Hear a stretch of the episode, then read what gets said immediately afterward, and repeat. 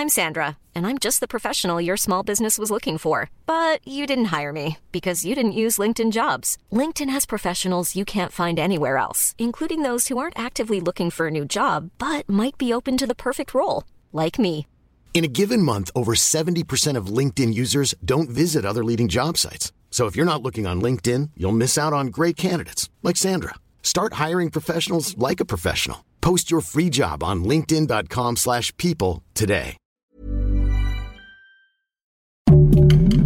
Heraldo Podcast, un lugar para tus oídos. Vivimos en tiempos inesperados que nos sacan de nuestra zona de confort. Pandemias interminables, negacionistas, complotistas, pensamientos contrastados, polarización, bombas, terrorismo, alienación, mentiras reales, extremismos, olas de migración, inestabilidades financieras, izquierdas, derechas, Vladimir Putin, Donald Trump, Bolsonaro, y quienes podrían tener control se rehúsan a tomarlo. Los gobernantes actuales, más populares, parecen obtener el control mediante lanzarnos al caos. ¿Cómo es que llegamos hasta aquí? ¿En qué momento los políticos posmodernos se colocaron estas máscaras de falsedad para obtener nuestra gasolina de votos y seguir con su camino?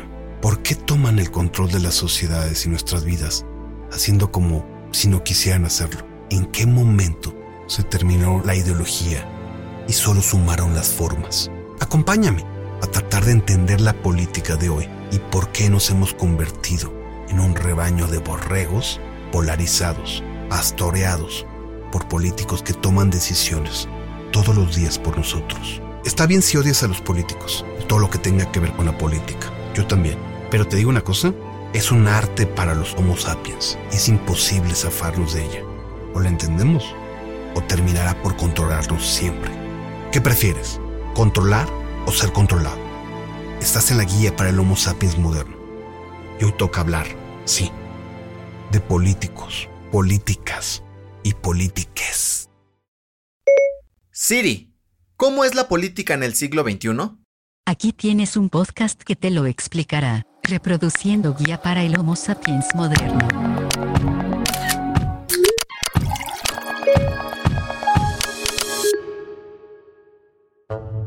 Además de tener muchas caras y ser complejos, los políticos son especímenes raros. Al mismo tiempo de ansiar el poder y el control público, todos los días luchan contra sí mismos y sus múltiples personalidades.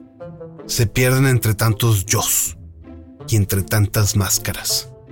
La retórica y el discurso ha cambiado, y este mundo refleja políticos fatuos y locos, como todos nosotros. Despacito. Te lo vamos a meter todito. 10 millones de votos por el buche. Despacito.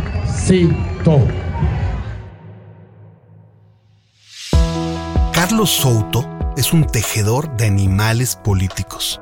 Es como un sastre a la medida de los votantes de cada pueblo. Se dedica a diseñar campañas exitosas para que los políticos comuniquen sus ideas con sus audiencias. Sibarita y viajero. Nunca sé dónde dormirá esta noche, como decían de Fidel Castro alguna vez. Tuitero incansable. Nos hablará sin empacho de sus clientes, sin darnos muchos nombres, pero eso sí, conoce muy bien su oficio y me parece un buen entremés para saber con quiénes tratamos y por quiénes votamos.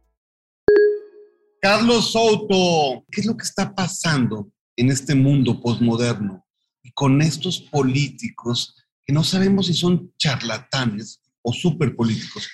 Eh, los políticos actuales, por llamar a los posmodernos de alguna manera, son, están contaminados por un virus que no es corona, sino el virus de lo superfluo. Los políticos actuales son, le dan demasiado valor a la forma y muy poco al fondo. Cada vez más eso fue eh, incrementándose con el tiempo, dramatizándose con el paso de los años y en la última década con la confluencia de este fenómeno con la corriente denominada populista que está teniendo un gran auge en la política moderna, esto se, se, agudizó.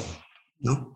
Y entonces Mm, si tú me preguntas si los políticos son buenos, es muy difícil generalizarlos, pero sí es cierto que siendo un fake de político, hoy puedes ocupar un cargo político. Eso sí es cierto. Digamos que son, son políticos que no tienen ideología, no tienen sustancia, son superfluos, son banales. Sí, son banales, son superfluos. Ideología, las ideologías han muerto, ¿sabes? Todo el mundo lo ha dicho. Y lo que ha hecho el populismo, Paco, es hacer desaparecer la izquierda y la derecha. Hoy en día lo han, lo han hecho confluir en un modelo mm, de gobierno en general insertado eh, tanto en democracias como en autocracias, como en teocracias. La cracia que te guste puede ser plausible de ser ocupada por un político populista. De modo que sí, ¿quieres un político moderno? Tienes uno ahí cerca, en El Salvador. Ha impuesto el Bitcoin como moneda nacional. Ha llegado con una campaña basada en Twitter. Y sin embargo, lo que está haciendo es desmontar el sistema democrático salvadoreño, que ya era muy débil, que ya era muy, que es un país muy, muy pobre y muy violento y muy bueno, pero ese hombre, yo creo que en este momento es el ejemplo más patético de un político. Mira, en Argentina hay un, vocablo, eh, yo hace mucho tiempo que me fui, espero que lo sigan usando, que se llama chanta el tipo que no es, no es lo que dice que es. Y ese es el, el uso de la máscara. Hoy en día se usa una máscara, Paco. Una máscara para obtener el poder. Y luego hago lo que quiero. Y pasa, hablando de virus, podemos compararlo con un virus informático, porque en definitiva cuando el presidente de Nigeria o el banquero de Nigeria te manda un email en donde te dice que has recibido 106 millones de dólares, tú tienes que hacer algo para aceptar el timo. Y lo que haces en la democracia para que te timen es votar mal. Porque si no los votan, nunca llegan. Y si nunca llegan, nunca pueden desmontar el sistema. De modo que otra vez el virus, esta vez comparado análogamente con un virus informático, es lo mismo. La gente aprieta enter, mal, no debería haberlo hecho, pero lo hizo y a partir de ahí el sistema operativo democrático está asaltado por una corrosión sistemática que lo destruye. ¿eh? Juntan los tres poderes en uno, modifican la constitución. Hay ejemplos por todos lados, inclusive algunos más cerca de lo que querríamos. Entonces, eh, ¿los políticos son un reflejo de la sociedad? Lamentablemente siempre. Pareciera que algunos analistas descubren que el populismo es un fenómeno celestial que ha mandado una serie de hijos de su madre a la tierra para controlar países, desarmar la democracia como sistema político e instaurar dictaduras y, o, o gobiernos de mano de hierro. Y no es así. En general los países tienen a los políticos que se merecen. La Argentina lo está sufriendo, Brasil lo está sufriendo, bueno, El Salvador lo está sufriendo y, por qué no decir que México también lo está sufriendo. Como te digo, son políticos que vota la mayoría. O sea, Bukele, Bolsonaro, eh, AMLO están contra la Corte Suprema de Justicia. Justamente los tres tienen problemas con esa gente. Nosotros estamos contra la justicia porque, a ver, ¿a quién le conviene que se acabe la corrupción en países como los que, en los que florece el populismo. ¿A quién le conviene, Paco? A nadie, absolutamente a nadie. Y te voy a decir por qué. Porque si se acaba la corrupción aquí en España, se acaba la posibilidad que tengo de llamar a mi amigo José Manuel, o como se llame, y decirle que necesito renovar mi licencia más rápido de lo que la ley marca. Y no me va a cobrar nada, posiblemente, o sí, no importa, pero es mi amigo y podría saltarse una regla. Y si se acaba la corrupción, yo no puedo hacerlo más. Si me paran en un semáforo porque pasé rojo una luz, no voy a poderle dar 500 pesos al policía, ni 100, ni 200. No voy a poder. porque se acabó la corrupción. Entonces, ¿a quién le conviene? Yo no, no quiero, dice la gente. Entonces, cada uno de nuestros problemas sociales está reflejado, esta de la corrupción es un solo ejemplo, porque en nuestra región la corrupción es un sistema de vida. ¿eh? Y como ese, tantos otros. ¿Cuál dirías tú que es esta solución para sobrevivir el siglo XXI? Hasta hace pocos, un par de décadas, se buscaban soluciones sociales. ¿sí? Se, se, votaban candidatos que iban a modificar condiciones de vida de la sociedad. Sin embargo, una de las características de la posmodernidad es el feroz individualismo. Y la solución hay que buscarla por ahí. La, única solución que tenemos en este momento en que nos están masificando terroríficamente es el individuo, es la capacidad que tenga el individuo de intervenir. Y para intervenir debe intervenirse. Entonces, si nosotros no conseguimos intervenirnos a nosotros mismos y decir, bueno, a ver, yo voy a hacer esto y salir del rebaño, aunque sea a un rebaño más pequeño, pero irnos del, más grande, del que nos lleva a todos de la nariz, y, no vamos a ser felices. La única manera es saliéndose uno del camino trillado y decir, bueno, ok, tú me preguntas cuál es, cómo podemos construir este manual. Y yo te digo, mírate, mírate a ti mismo, pero no te mires en el espejo, que eso lo hacemos, ¿sí? Mírate en los lugares a donde te reflejas, en las redes sociales, en, en, el mundo real. Fíjate que antes las generaciones cambiaban lentamente. Hoy en día tenemos una denominación nueva para cada media generación. Y esto también es una prueba de que ya no hay una uniformidad en la... Tú no le puedes pedir a una persona de 60 años que reaccione ante los cambios que el mundo está imponiendo igual que a un niño y todos deben hacer algo para que esto se modifique, si es que lo queremos modificar. Por lo que yo entiendo es, hay que revelarse un poquito y tratar de hacer el cambio de uno a uno. Y eso eh, repercutirá en cómo ha sido esto también el desmadre que se ha creado de una en uno, ¿no? Esta enajenación y esta alienación que hemos entrado también tiene que ser el cambio de uno a uno, ¿no? Este regreso al origen. No, no nos planteemos el volver atrás. La pandemia nos está dando una gran lección, que no hay forma de volver atrás el destino. No va a haber un mundo igual al que hubo antes de la pandemia. No lo habrá. Eso es cierto y seguro.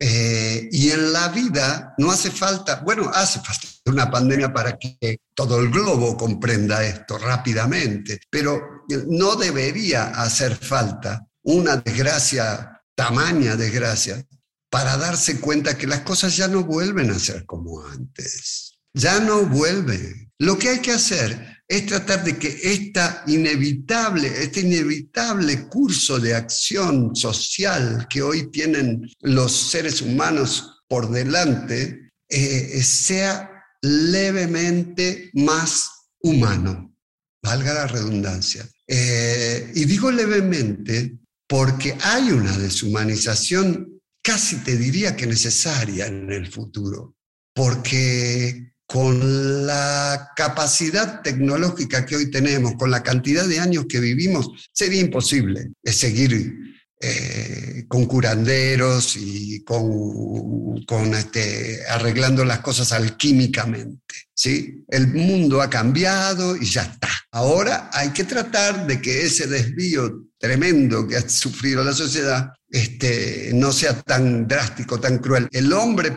posmoderno tiene un problema que no es la tecnología, que, no es, que es la masificación. Y no estoy hablando de la cultura de masas, estoy hablando de la imposición de conductas masivas. Porque si querés, desde los años 50, la del siglo pasado, la televisión empezó a masificar la cultura, pero estuvo bastante bien. Apareció el pop, y esas cosas. También fue revolucionario, pero ahora, ahora es muy crítico, es muy drástico porque es todo el mundo al mismo tiempo. Gabriel Guerra es el maridaje perfecto para entenderlo todo. Me llevé a parte del equipo Centennial de la guía para el Homo sapiens moderno a comer con él para que aflojara mejor el contenido. Comeremos y beberemos mientras hablamos de política y de los políticos, porque además de ser un empresario de la comunicación muy exitoso, es su mismo resultado de lo que ha vivido, y así se define, comelón y amante de las buenas ideas. Según él, no ve nada ni negro ni blanco, mira en matices, incluso en la política. Eh, me llama mucho la atención los políticos, ¿no? Tú conoces bien a estos animales. ¿Cómo podríamos empezar por, por analizar estos animales que, que son unos agentes de cambio de poder, tanto económico como social, como cultural, como de comunicación? ¿Qué ha pasado con ellos? Yo creo que a lo mejor tenemos que empezar por tratar de entender qué son los políticos y qué es o no la vocación política. Eh, yo vengo de una generación en la que había muchas limitantes para hacer política en México. Tenías básicamente, cuando yo era joven, incluso antes de que estuviera yo en edad de votar, pero yo me, yo me politicé desde muy jovencito por, por la casa en la que crecí, por mi familia. Pero tenías básicamente tres opciones. La opción del PRI, que era una opción muy amplia, porque había en el PRI gente de centro izquierda, de centro derecha, poco de todo. Era un partido en ese entonces, yo diría, más cercano a la socialdemocracia europea que a otra cosa en términos político-ideológicos.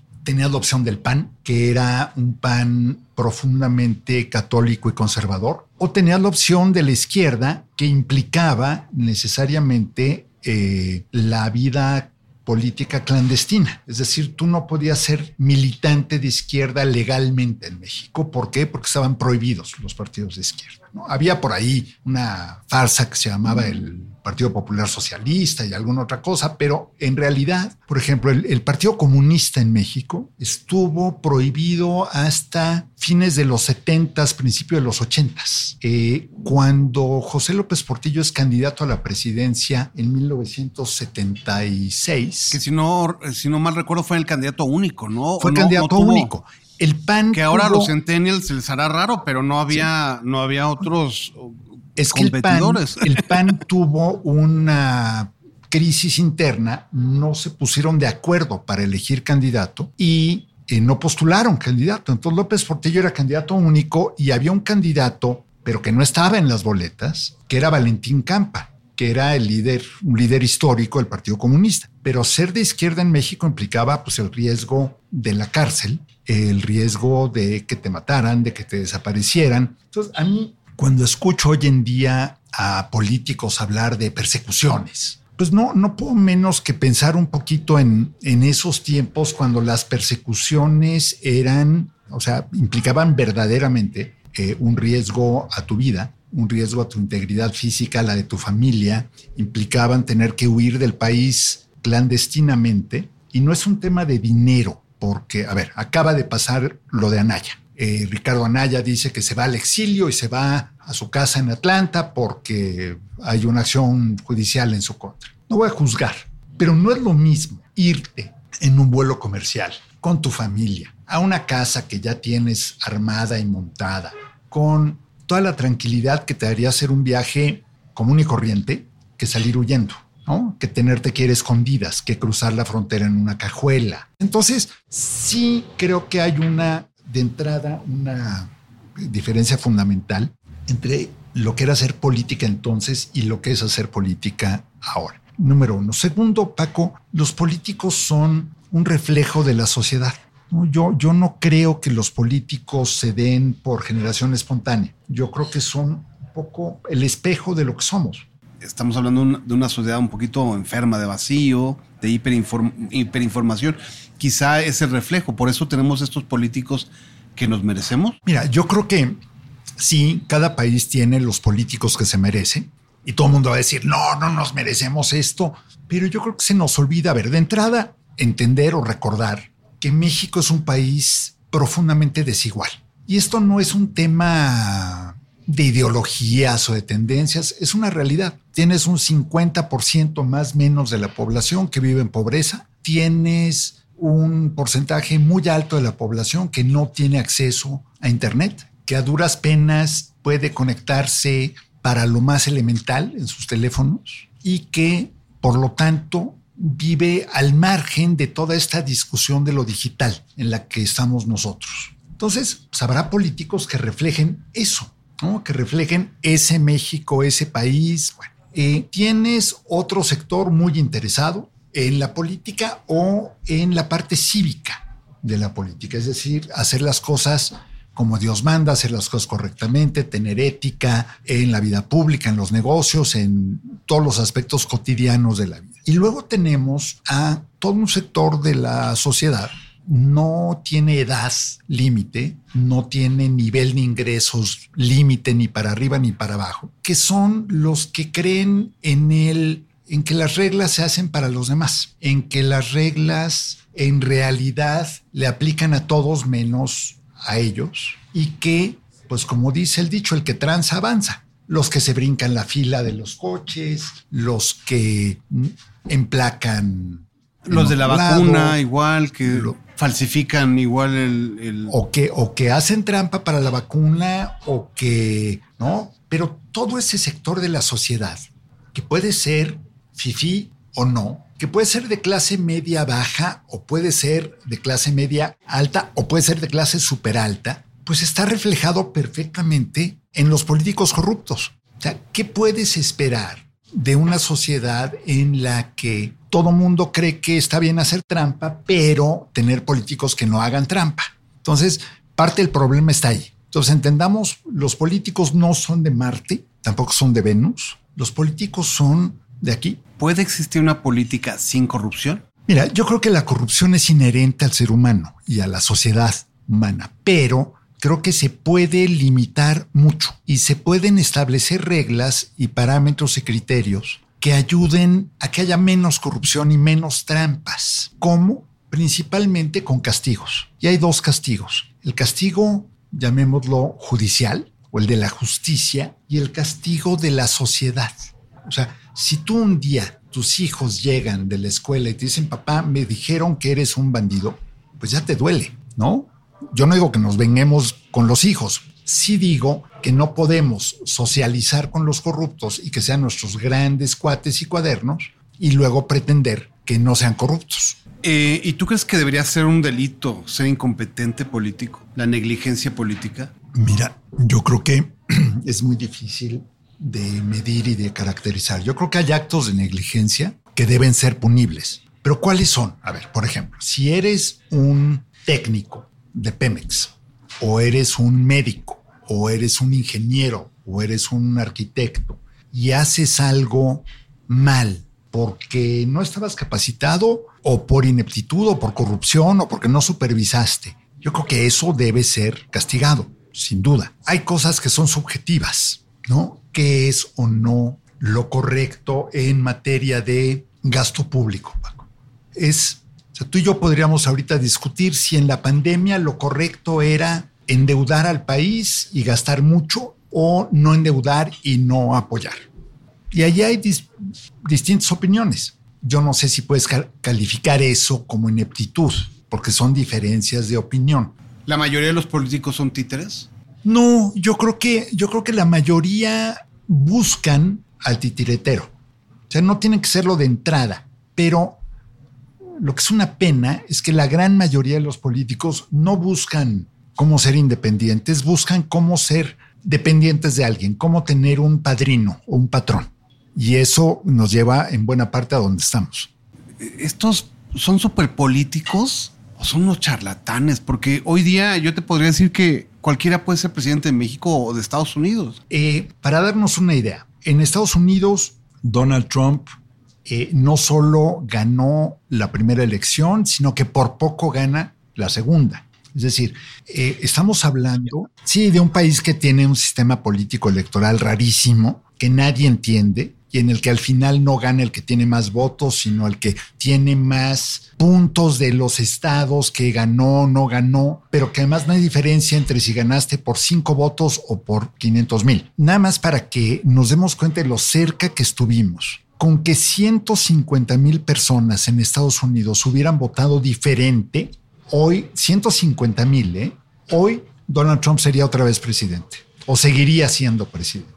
De ese tamaño de cercanía. Y luego dices, bueno, ¿cómo pudo pasar? Y vas y ves que hoy en día más de la tercera parte de la población de Estados Unidos se niega a vacunarse. No es que no se haya vacunado, no es que no les haya tocado y no hayan cómo convencerlos.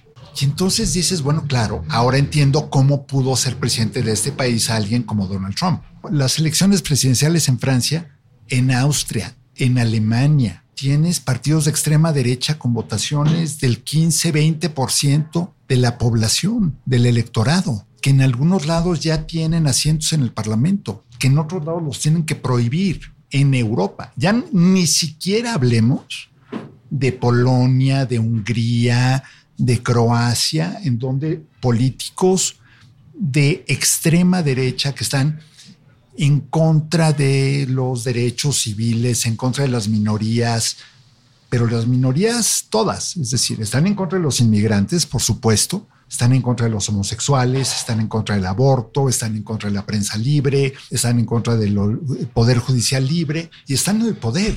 Y son miembros de la Unión Europea. Y la Unión Europea no haya cómo ponerlos en orden porque están violando la Carta de Conducta de la Unión Europea en muchos aspectos, sobre todo de derechos y libertades. Claro que son charlatanes y son súper charlatanes. Y en cambio, tienes a otros que dices, híjole, pues pintan muy bien hasta que, a ver, vamos a pensar en uno que así todo mundo diga que wow, qué maravilla. Trudeau o como Macron, que todo mundo dice, wow, los resultados de Trudeau son bastante medianos, tiene varios escándalos mayúsculos en su haber, pues así que digas, híjole, qué buen primer ministro. Y ahorita, ¿qué pasó en Canadá? Se atoró con el legislativo. Ya ves que acá en México decimos, cada vez que el presidente critica a la oposición, que qué barbaridad y que quiere ser un dictador y que, bueno, Trudeau dijo, el parlamento no me está aprobando mis cosas, la oposición es intransigente, nuevas elecciones en dos meses. Es legal, sí, es democrático, Uy, no sé, porque justo ahorita está alto en las encuestas, entonces cree que le conviene. ¿Y entonces son charlatanes o son superpolíticos? Y, y si inventamos una nueva descripción surgida de esas dos, Paco, y si son en realidad super charlatanes, creo que Trump despertó una eh, cosa que ya existía en Estados Unidos, pero que le dio legitimidad y la volvió socialmente aceptable, que es la discriminación descarada. ¿Qué pasó en cuatro años en Estados Unidos? Cosas que antes solamente se susurraban o se decían muy en privado después de tres o cuatro o seis cervezas, súbitamente se volvieron aceptables para decir en la cena de Thanksgiving, en la comida familiar de los domingos, y eso no está bien. Que un líder político le dé legitimidad a ese tipo de expresiones el presidente tiene un discurso muy rudo, muy polarizante, muchos lo llaman muy divisorio, y se lanza todos los días contra sus opositores y sus contrincantes y sus críticos. Bueno, en Estados Unidos Trump hacía eso, pero además se iba en contra de minorías, discapacitados, mujeres, extranjeros, mexicanos, el aumento en crímenes de odio en Estados Unidos con motivación racial o de nacionalidad fue muy, muy, muy, muy significativo en tiempos de Trump. Porque si ya lo puedes decir abiertamente y si ya no te da ni tantita pena, pues de ahí a la acción no hay más que un paso, ¿no? ¿Y la acción cuál es? Agarrar un bat y agarrar a batazos a un homeless en la calle. O asaltar Washington, ¿no? O asaltar Washington. A mí me parece eh, muy delicado y he criticado muchas veces en público. Lo que pasa es que luego en México, si no criticas con insultos, dicen que eres muy tibio, pero yo he criticado muchas veces esta parte del presidente López Obrador. Por cierto, yo no sé tu ideología. Yo no sé si eres de izquierda o de derecha o de centro. Yo siempre me he considerado de izquierda moderada, de centro izquierda, ¿no? De nuevo, socialdemócrata. Oye, ¿sabes qué aprendí hace poco? Que la, la polarización es una herramienta, eh, no es una pregunta, es una, eh, me gustaría que fuera una confirmación de sí o no. La polarización es una herramienta de los políticos para impulsar sus intereses. ¿Sí o no? Sí. Y, va mi última pregunta antes de que ya disfrutemos los sagrados alimentos como diría mi tía Chela. Tenemos que crear un político, ¿no? Para el siglo Jewelry isn't a gift you give just once. It's a way to remind your loved one of a beautiful moment every time they see it. Blue Nile can help you find the gift that says how you feel and says it beautifully with expert guidance and a wide assortment of jewelry of the highest quality at the best price. Go to BlueNile.com and experience the convenience of shopping Blue Nile, the original online jeweler since 1999. That's BlueNile.com to find the perfect jewelry gift for any occasion. BlueNile.com. I'm Sandra, and I'm just the professional your small business was looking for. But you didn't hire me because you didn't use LinkedIn jobs. LinkedIn has professionals you can't find anywhere else, including those who aren't actively looking for a new job but might be open to the perfect role, like me. In a given month, over 70% of LinkedIn users don't visit other leading job sites. So if you're not looking on LinkedIn, you'll miss out on great candidates like Sandra. Start hiring professionals like a professional. Post your free job on linkedin.com/people today. 21. Imagínate que estamos construyendo un político, un súper, tú, lo definiste muy bien, un súper charlatán. Yo creo que primero tendríamos que buscar que no fuera ni súper político, ni charlatán, ni súper charlatán. Que fuera alguien, y esto es una cosa cada vez más lejana, alguien que creyera en el servicio público, para empezar. El servicio público es una vocación. La puedes tener o no. Nada tiene de malo que no la tengas, pero es una vocación y es una convicción. Uno. Dos, tiene que ser alguien que conozca el país y que lo conozca de arriba y de abajo. Yo te diría, los anteriores a López Obrador y sus dos contrincantes en el 18 conocían el país desde 30 mil pies de altura. Y eso les daba una visión macro muy completa desde arriba, pero les faltaba esta parte de abajo. De a pie, ¿no? La parte de a pie, lo que en inglés llaman grassroots, pero esa parte de a pie que es la que López Obrador comprende, domina y conoce a la perfección, porque ha recorrido el país para arriba, para abajo, de un lado al otro 200 mil veces. Y porque sí, sabe dónde está el puestecito de tal y dónde está la señora tal y cómo son las carreteras y un montón de cosas de la realidad cotidiana que no te aparecen en las estadísticas. Eh, yo, en lo personal, soy un escéptico de las estadísticas, Paco, porque con estadísticas y con cifras puedes decir muchas mentiras. Tú sabes, Paco, cómo fue que Albania duplicó su producción de leche? No. Compraron una segunda vaca, aumento del 100% instantáneo. Suena espectacular, ¿no? ¡Wow! Duplicamos la producción de leche. Pues sí, pero ¿de dónde venías? Entonces, tú puedes demostrar lo que quieras con números. El problema es empatar ese conocimiento de los números y de lo macro con la realidad de abajo.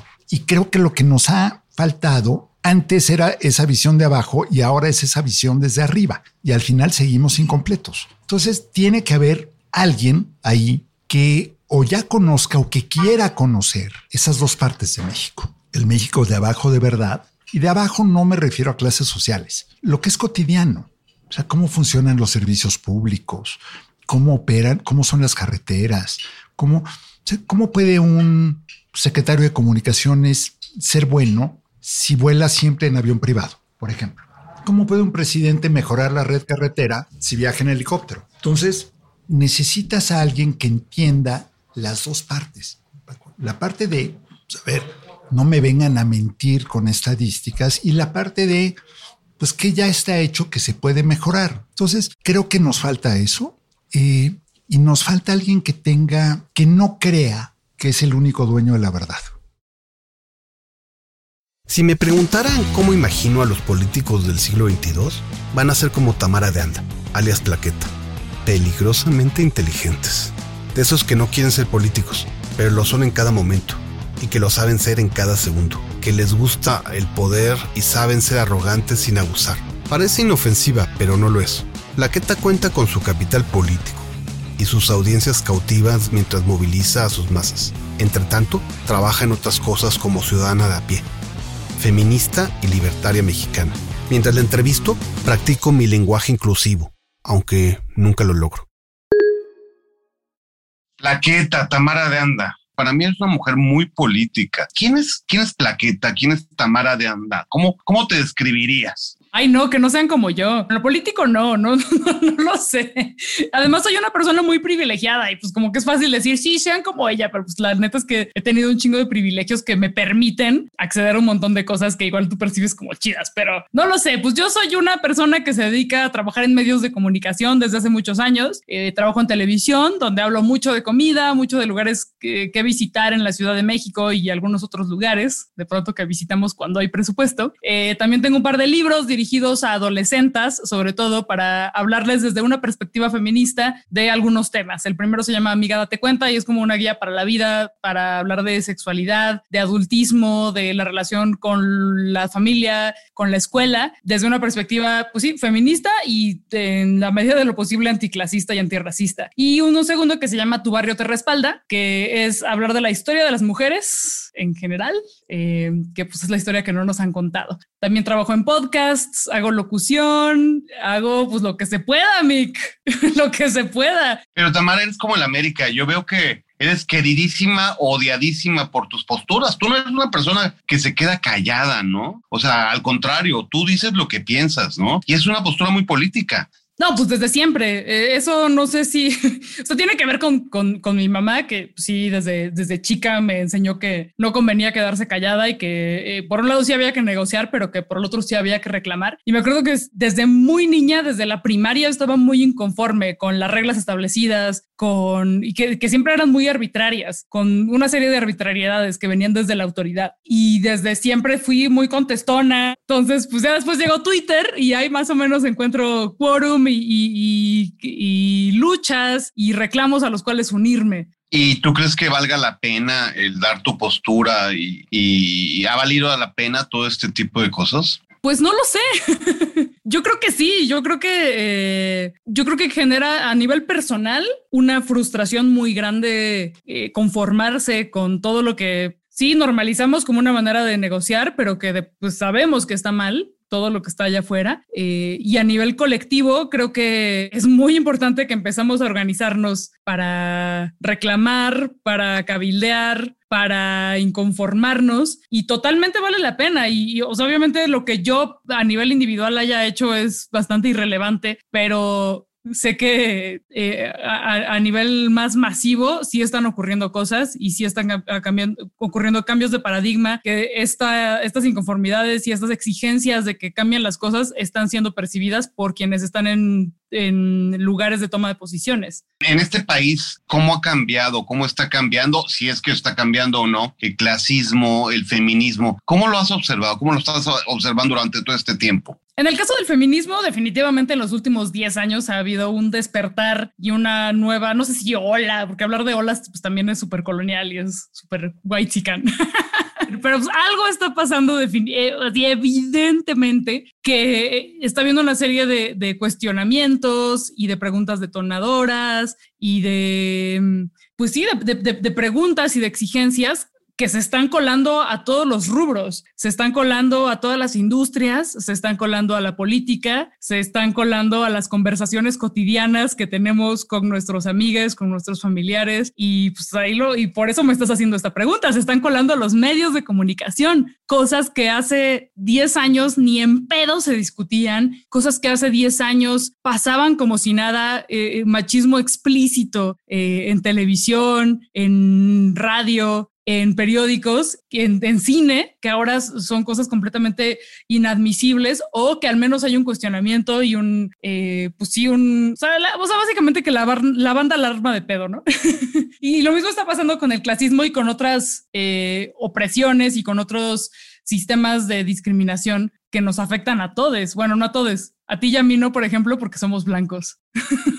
¿A qué te refieres con, con o sea, ser, en, ser blanco en este país es un privilegio? Puta, totalmente. O sea, por eso estamos aquí hablando, por eso tenemos un espacio en los medios. O sea, no solo por eso, también somos chingones, ¿no? Pero ser blanques nos ha permitido de manera mucho más sencilla acceder a estos espacios. Tiene que ver con, con, con que nunca eh, nos han cuestionado si pertenecemos a cierto lugar, ¿no?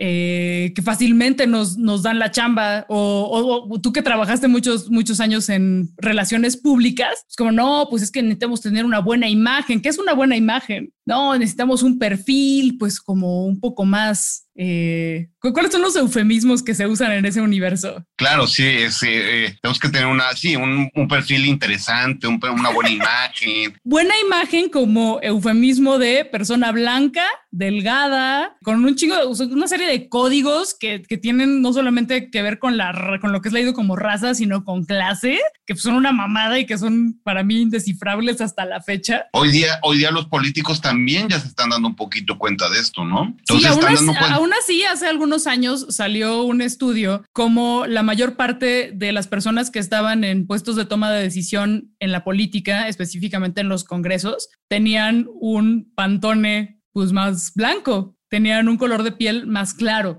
La minoría dentro de esos puestos de toma de decisión eran eh, los que son la mayoría del tono de piel del país. O sea, no reflejaban realmente el color de piel del país. Y eso refleja pues un montón de, sistemas que tendríamos que por lo menos empezar a cuestionar. Pero porque una blanquita como tú, tan guapa, no se queda callada y sigue la corriente porque le convendría tan hegemónicamente guapa, porque ¿quién establece los parámetros de la...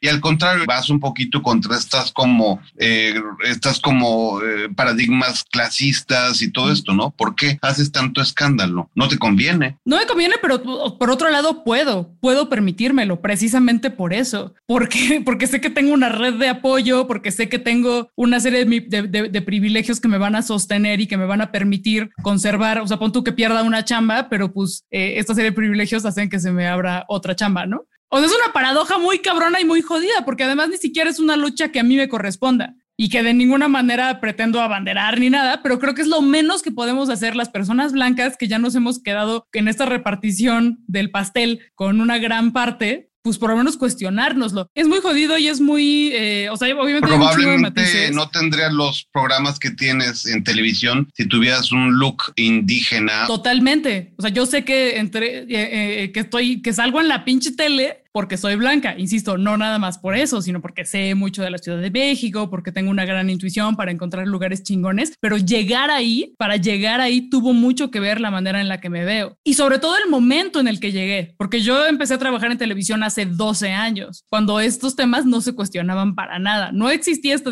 esta discusión. Ahora posiblemente sí, y quiero creer que sí. Ahora me encantaría que, que, que me rechazaran o que te rechazaran a ti. Perdón, Paco, sí. para decir, no, pues es que Paco está muy güero, no, es que Plaqueta está muy güera. ¿Por qué no aplicamos una... Es que luego hay bandas así que dice, ay, es que ahora ya tenemos que contratar a mujeres y a personas indígenas, aunque no estén capacitadas, aunque no tengan el talento, ni porque es, y, no se lo merecen. Y es que, a ver, históricamente han contratado a hombres blancos heterosexuales cisgénero, nada más porque lo son, y ya. Y además tienes que considerar cómo estas personas no han tenido una serie de, oportunidades como para presentar unos currículums impresionantes, pues o sea, no tiene que ver con su falta de talento o de ganas o, de lo que sea, sino de acceso a oportunidades. Entonces tú tienes que aplicar estas, estas políticas como pues para tener también una diversidad de, de puntos de vista en tu equipo de cualquier cosa que sea. Entonces, ¿tu postura es conservadora o una postura liberal? ¿Cómo te consideras tú? No, pues no sé, porque además porque para los liberales soy conservadora. O sea, para los muy, muy, muy progres, creo que esa sería la, traducción. Para los muy, muy, muy progres, los muy, muy, muy de izquierda, yo soy una pinche neoliberal. Claro. O una, o una. Pero, pues, obviamente, pues, para la banda conservadora, soy una pinche chaira, peje zombie, feminazi, peligrosa, resentida. Sí, no, no, no, ¿no te parece que este mundo está un poco entremezclado y esquizofrénico? ¿No crees tú que los políticos son también reflejo de esta sociedad que está un poco esquizofrénica? Pues yo los veo eh, bastante, en muchos casos desconectados de la discusión actual que está ocurriendo, o sea, por lo menos en los círculos progre, en los círculos de wokeness en Twitter, que no están enterados de, de cuáles son los temas en la agenda de temas sociales. Y me gustaría que no estuvieran, que por lo menos por un, aunque sea por un tema de estrategia, adoptaran o, estuvieran al día y estuvieran actualizadas en algunos discursos y que estuvieran a la vanguardia. Pues obviamente estoy hablando de los políticos de izquierda, porque pues, los de los de derecha no esperamos nada y aún así logran decepcionar. Ahora, en un país como el de nosotros, donde el gobierno es un país de, pues, de alguna forma de izquierda, ser conservador es una forma de ser rebelde. Ay, no, no, por supuesto que no. No, no, te pregunto. No, nunca, porque solamente, porque el poder no solo está depositado en quienes tienen el poder político, eh, este, pues como eh, explícitamente hablando, ¿no? De quienes tienen puestos políticos, sino que estamos hablando de otros sistemas, de los sistemas económicos, de los sistemas culturales, que siguen mayoritariamente en manos de, personas conservadoras y de personas de derecha. Entonces, eh, ahí tenemos, ahí también tenemos que apostarle y tenemos que recordar que la política no solamente se hace en las cámaras ni a nivel de poder ejecutivo ni en esas oficinas, sino que se hace desde la cultura, que se hace en las calles, que se hace en otros lugares. ¿Cómo es que la política se hace en las calles? Es que es político el lugar al que vas a comer, el tipo de exigencia que haces como vecine, de lo que quieres en tu calle. O sea, ¿qué quieres? ¿Lugares de estacionamiento o espacio público? Espacio público como un parque disfrutable para la niñez. ¿Quieres alumbrado? ¿Para qué quieres el alumbrado? ¿Para que la gente pueda caminar o para que, o sea, ¿qué, cuál es tu idea de seguridad en el espacio público? ¿Cuáles son todas,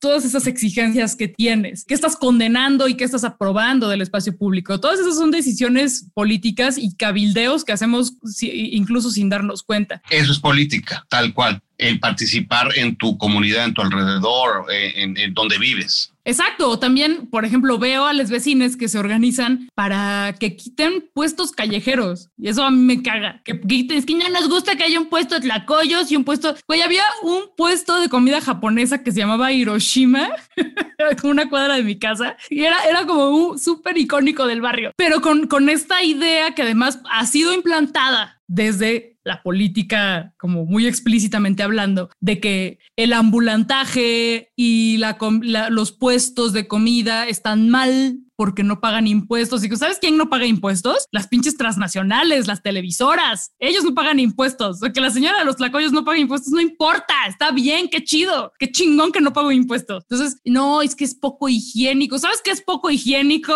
Los restaurantes explotadores que están reciclando la comida de hace un mes, no la señora de los tlacoyos. Acuérdate que yo también soy un Homo sapiens moderno, ¿no? Casi un simio. Cuando tú hablas de les vecines, y, yo siento como que hablas en un idioma que yo no entiendo. Por favor, explícame, de eso también es político, correctamente político para ti. ¿Me podrías ayudar a entender mejor? Claramente sí lo entiendes, Paco. Y no, no, pero no lo entiendo. Pero lo entiendes. O sea, lo entiendes porque entiendes el mensaje. El tema con el lenguaje incluyente es que súper se entiende y es una adaptación mínima y creemos que muy amigable del idioma español para dejar de usar el masculino genérico, que en realidad no, no nos incluye a todos, ese es un engaño, eh, y es una propuesta que se está haciendo no desde la gramática, sino desde lo político, eh, que estamos haciendo algunas personas y que es solamente una propuesta de personas que elegimos adoptar la E como una manera de, de incluir a, a, las personas masculinas, femeninas y neutrales. ¿A todos? A todos, a mí. A, mí me costaría trabajo eh, hablarle así, el dialecto este, pero lo voy a tratar de aplicar. ¿eh? Me costaría trabajo como, como Cuesta ¿eh? trabajo, ¿no? Sí, cuesta mucho trabajo, pero te adaptas pues como, como con cualquier cosa. La, con la práctica le agarras el pedo. Eh, Voy a intentar aplicarlo. Sobre todo es muy incómodo porque además sabes que estás incomodando a la gente. Es como todas las cosas que sabes que estás incomodando a otra banda, pues como que, ay, no, no sé, y que te van a cuestionar, pero ya después no te importa. Pero creo que sí es importante que, eh, y que, insisto, es solamente una propuesta, porque hay personas que se avientan, pues como, como Fox, que decía las compañeras y los compañeros, que está muy bien, todas. Al final era un lenguaje, un, un, lenguaje incluyente, ¿no? Claro, y se burlaron muchísimo de él. Se burlaron un chingo de Fox, pero pues sí, las chiquillas y los chiquillos. sí, Al final era incluyente. Totalmente, y, cuestionó este pedo de que, el, que en efecto el, masculino genérico, que los señoros rancios insisten, claro que sí, nos incluye a todos, por supuesto que sí. ¿Tú crees que realmente quien construyó el lenguaje estaba comploteando contra las mujeres cuando, cuando elaboró el mensaje? o sea, no es que estuviera comploteando así de, ¿qué les parece si ahora que creamos el español y establecemos el masculino genérico? es para no solamente nosotras, sino las personas no binarias que no se identifican con ninguno de los dos géneros y que prefieren ser llamadas en neutral. Entonces creo que esa trampita de la E, que además con esta cosa de no, es que la X y la arroba no es leída por los lectores que son para personas con diversidad funcional, entonces bueno, la E sí, la E sí, y aparte es muy comprensible para todas las personas, que me parece, es una adaptación, me parece que muy amigable y que sirve para romper con esta imagen que crea el lenguaje, porque eh, el lenguaje crea imágenes y crea narrativas de los vecinos y que inmediatamente te viene a la mente, pues los vecinos señoros. Estos señoros que no solamente son hombres, sino que son blancos y que tienen ciertas características, que son como una caricatura. Entonces, les vecinos te obliga a pensar en otro tipo de, de, personas y te obliga a pensar en otras narrativas y en otras historias y en otras imágenes y en otras posibilidades. Entonces, creo que es muy interesante y, creo que esta reacción eh, en contra de y esta aferración a lo que dice la Real Academia Española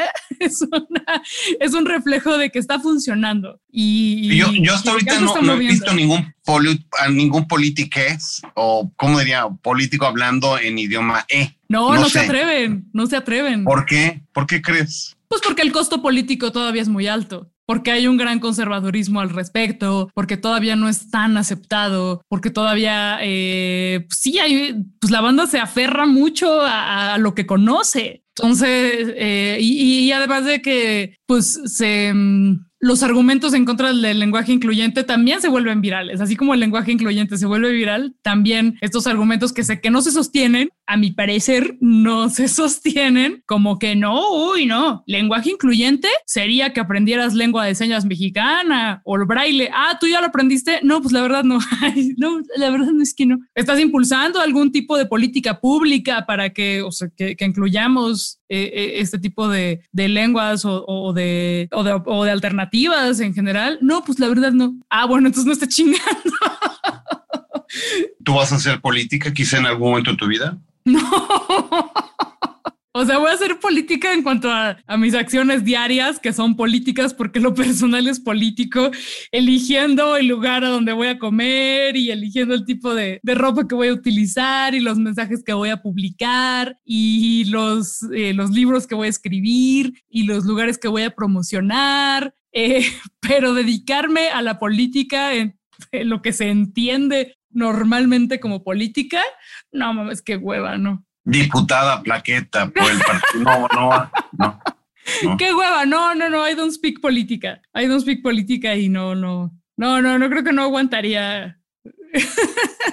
Digo, nunca digas nunca, porque pues tengo, tengo amigues que han aceptado puestos de funcionarios pues porque saben que, eh, o creen que pueden hacer un cambio significativo y muchos lo han logrado y está súper chingón. Oye, ¿y entonces estos políticos posmodernos son más charlatanes o son súper políticos? ¿Cómo, hacia dónde los, pondrías tú? Hay de todo, hay de todo y yo no creo que esta idea del superpolítico sea nueva. Siempre ha habido esta, esta idea de, de que un político, bueno, voy a hablar en masculino porque aquí sí, pues quienes han representado en su mayoría han sido hombres, que se han vendido como superhéroes o como superheroínas, de los voy a salvar de este terrible mal que ustedes están percibiendo como su amenaza y que generalmente pues, ni es esa la amenaza ni, ni, han, hecho nada que cambie realmente la situación de las personas a las que supuestamente están representando. Eso no es, para mí que no es nada nuevo el tener esta, esta imagen de, no sé, o no, no sé a qué, a qué te refieres tú como superpolíticas. Estos como políticos que no parecen políticos, pero sin embargo son muy poderosos, ¿no? Pero al mismo tiempo como que le hablan de una forma muy coloquial a la gente. Trump, Bolsonaro, Andrés Manuel, que no se esfuerzan tanto y conectan mucho con la gente. ¿eh? A eso me refiero. Sí, pero yo no creo que sea tampoco algo nuevo, ¿o sí?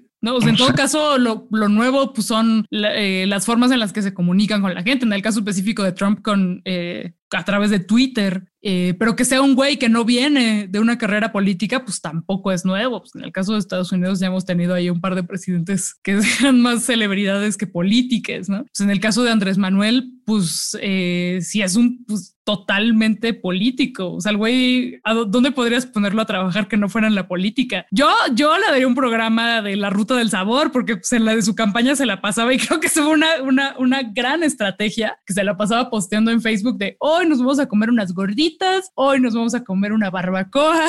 Pero bueno, era parte de su estrategia de, de hablar como una persona de a pie eh, para conectar con, con la gente. Como, güey, yo no soy un, un cabrón que anda en coches de lujo, ni que, ni que está totalmente desconectado de la realidad de los mexicanos. Y me parece que fue un acierto y, está muy chido, porque no, porque aparte no me parece totalmente una puesta en escena, sino que era algo real. O sea, es un güey que sí, ya me voy a poner de peje zombie, perdón, a pesar de que he sido súper crítica. súper, súper crítica de, de, la administración de Andrés Manuel, pero pues en ese sentido creo que eh, fue uno de sus aciertos durante la campaña y que sigue siendo uno de sus aciertos en ya como presi. Pues creo que, le, que las políticas también están igual que nosotros, eh, pues aprendiendo y entendiendo, intentando entender cómo funciona la comunicación eh, constantemente cambiante. Creo que nunca habíamos visto cambios tan rápidos en, tan, en periodos tan cortos de tiempo en la manera de comunicar con las personas. Entonces, eh, pues creo, yo me imagino que para 2024 vamos a ver a, a las intentando usar TikTok o quién sabe, igual TikTok ya ni va a existir, ¿no? Si los políticos son un espejo de la sociedad, con mucha probabilidad estamos en problemas. Porque quienes toman las decisiones para las políticas públicas están tan confundidos como nosotros.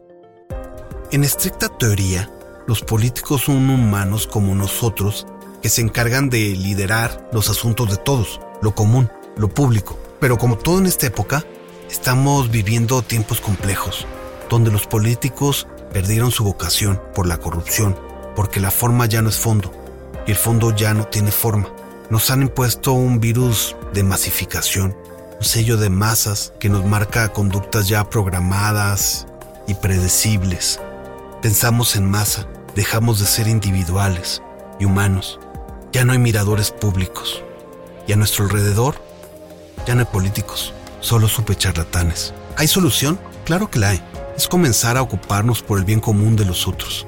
Mirarnos los unos a los otros sin distinguir nuestras diferencias. Ocuparnos de nuestra calle, los de nuestro barrio, los de la colonia, del edificio y por el vecino que está a tu lado. Todos somos políticos y hacemos política si nos cuidamos entre todos para conservar nuestra especie y como sociedad. Hasta ahí, sin ningún otro interés oculto. Esa es la política. Lo demás es basura absoluta y palabrería. ¿Te gusta la moda? ¿Escoges cuidadosamente qué ponerte para cada situación? Fast fashion versus slow fashion. ¿Quién ganará en la industria de la moda? ¿Sabes comprar tu ropa conscientemente? Quédate aquí, en el próximo capítulo de nuestra serie para sobrevivir al siglo XXI.